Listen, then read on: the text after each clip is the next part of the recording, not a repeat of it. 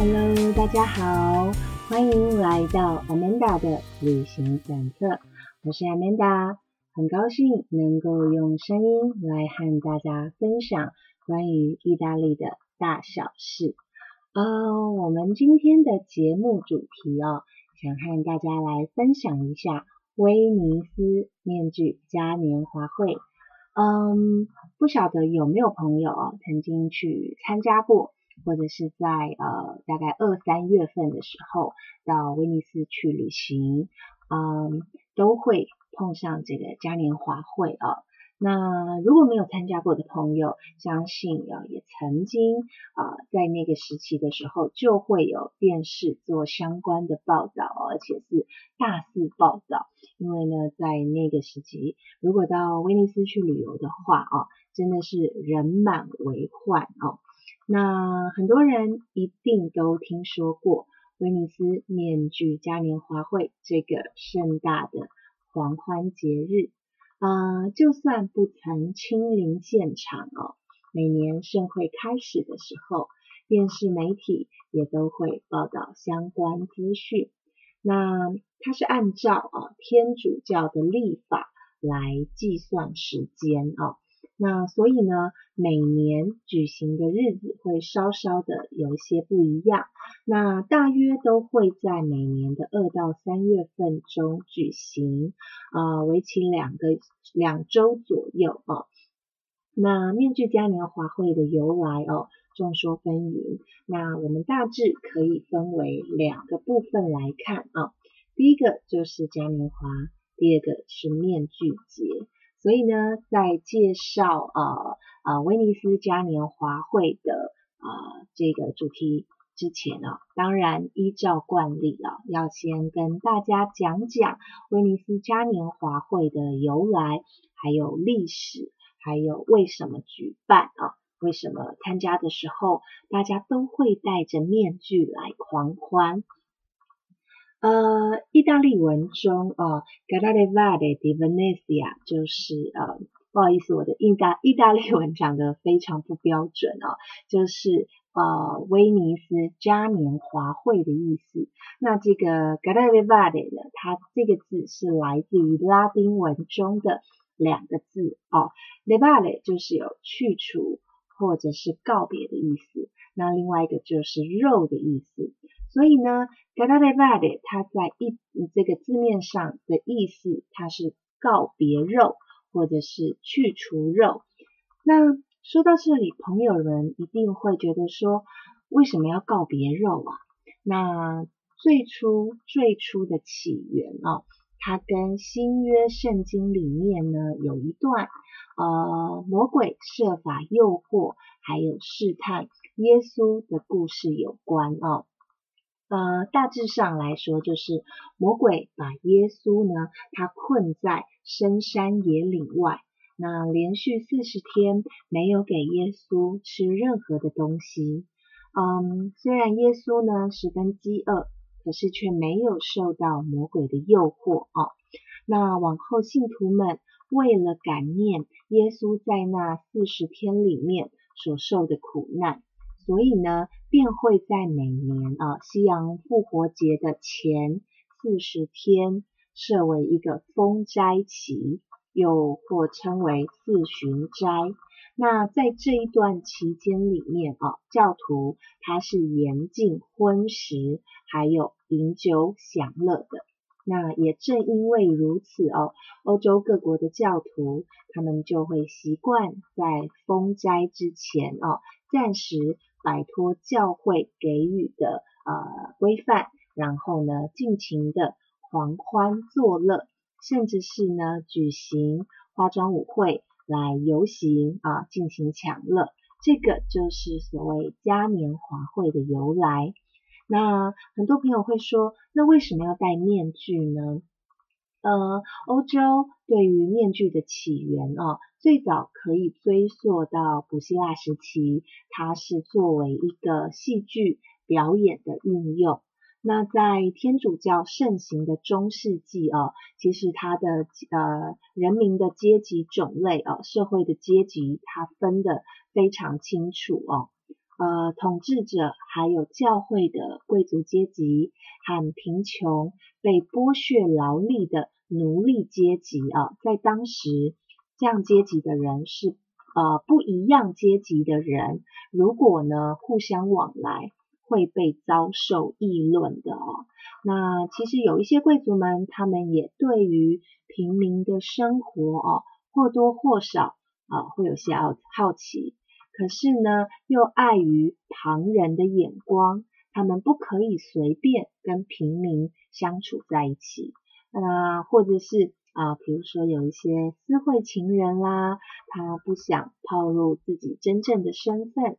又或者是那些躲债的赌徒，或者是逃避仇家追杀的人啊，有很多很多的原因等等的，使得呢戴上了面具，成为了隐藏身份最好的方式啊。呃，全盛时期哦，呃，在文艺复兴的那个威尼斯，是因为海上贸易的关系，它非常非常的强盛啊。在小岛间有呃数百间的那个赌场，还有妓院跟歌剧院哦，所以可想而知啊，呃，在威尼斯岛上真的就是夜夜笙歌哦，人们过着那种呃很华美、很华丽的生活。那曾经啊，威尼斯政府他为了要遏制就是每个人都戴上面具的这个风气哦，曾经还一度有下令说不可以再戴面具了。对，那其实在这个一年一度的欢庆的庆典上啊，无论是贵族或是平民啊，大家都会戴上造型独特的面具，呃，兴高采烈的来参加这个盛会啊，因为他们认为。在面具底下，没有美丑，没有主人和奴隶，更没有阶级与身份的地位之争啊之分。所以呢，在呃社会角色，它也可以互相的更换。啊，穷人打扮成贵族啊，或者是富人打扮成乞丐，男扮女装，或是女扮男装，无论是谁。在这一段狂欢的期间，都可以恣意的享乐，享受戴上面具后的平等。对，那面具它也是威尼斯当地哦非常具有特色的传统工艺之一。它需要很精湛的手艺，还有十足的耐心。呃，在使用的材质上也非常的多元啊，包括布面的。或是皮革，还有最常见的混凝纸技术哦。那在面具的装饰使用上，更是五花八门哦。比如说有镶嵌宝石啊、金属、羽毛或者是皮饰在上面哦，都是琳琅满目。那每一道工序，它都非常的讲究跟繁复，也在在的考验着师傅们的功力。那为了因应面具嘉年华会的到来哦，在威尼斯岛上哦，面具商店每年都会创造出非常具有创意的新造型商品。那甚至是有一些面具，它也很适合挂在墙上当做艺术品来收藏。那每年的这个时候呢，嗯，小小的这个威尼斯水都啊，人满人满为患。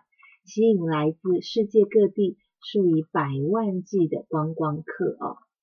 那也因为，嗯，威尼斯岛其实真的很小哦，岛上的旅馆本来就有限了，所以呢，强烈建议想要去参加共襄盛举的朋友们哦，至少要在几个月前就订好房间。那也提醒大家哦，因为。游客太多，那啊那个旅馆真的有限，所以通常在威尼斯嘉年华会这段期间，到访威尼斯的啊朋友们，他的旅馆的费用也会比平常多出一到两倍不等哦，甚至如果你的饭店等级是很高的话，也有可能会有三倍的可能，所以啊想要在这个时候造访的朋友们要特别注意一下。那呃，我参加过几次哦，我看到有一些人，他们真的是有备而来哦，而且有一些人，他们用一年的时间哦，来为自己设计，还有缝制服饰，然后戴上最绚烂的面具哦，只为成了众人目光的焦点。那有些朋友会说，哦，我只是旅游，那我没有准备，我也想要参加，可以吗？当然可以喽。岛上呢也有很多呃那那一种叫服装出租的商店，那甚至呢啊 The Marco 广场旁边啊也都会有看到很多那种彩绘的化妆师哦，就是可以直接在脸上进行彩绘。那让这些啊想要参观的朋友们可以直接加入化妆狂欢的行列哦。那顿时，无论是大运河旁啊，或者是圣马可广场旁啊，连那个 gondola 的船上哦，它也都变成了超大的那个化妆舞会游行区。对，那呃观光客万头钻上，整座岛从白天。狂欢到深夜哦，处处都可以见到造型独特的人物装扮。那他们重现中世纪以来完美的传统，热情的拥抱来自啊世界各地的观光客。那几百年来哦，嘉年华会。它呃，这个嘉年华会它曾经停办了两百年之久哦，因为刚刚前面提到，威尼斯政府一度觉得说啊，真的岛上的人呃太奢华了啊，因为海上贸易的关系，其实在文艺复兴时期住在威尼斯的人啊，即便是普通老百姓。他的收入都比意大利以外的城市都还要好哦，所以大家真的就是呃过着纸醉金迷的生活。那因为种种原因，呃，威尼斯政府曾经一度把这个嘉年华会给停办，而且停办有两百年之久哦。那是到了后来，呃，威尼斯政府想要呃重振观光，那当然还有一些其他因素，才又把这个嘉年华会。再度的举行，对，那几百年来呢，嘉年华会它依旧在威尼斯的水巷间散发出迷人的光彩。那依照惯例啊，在舞会结束的最后一天哦，在岛上会释放烟火来作为最后的高潮哦。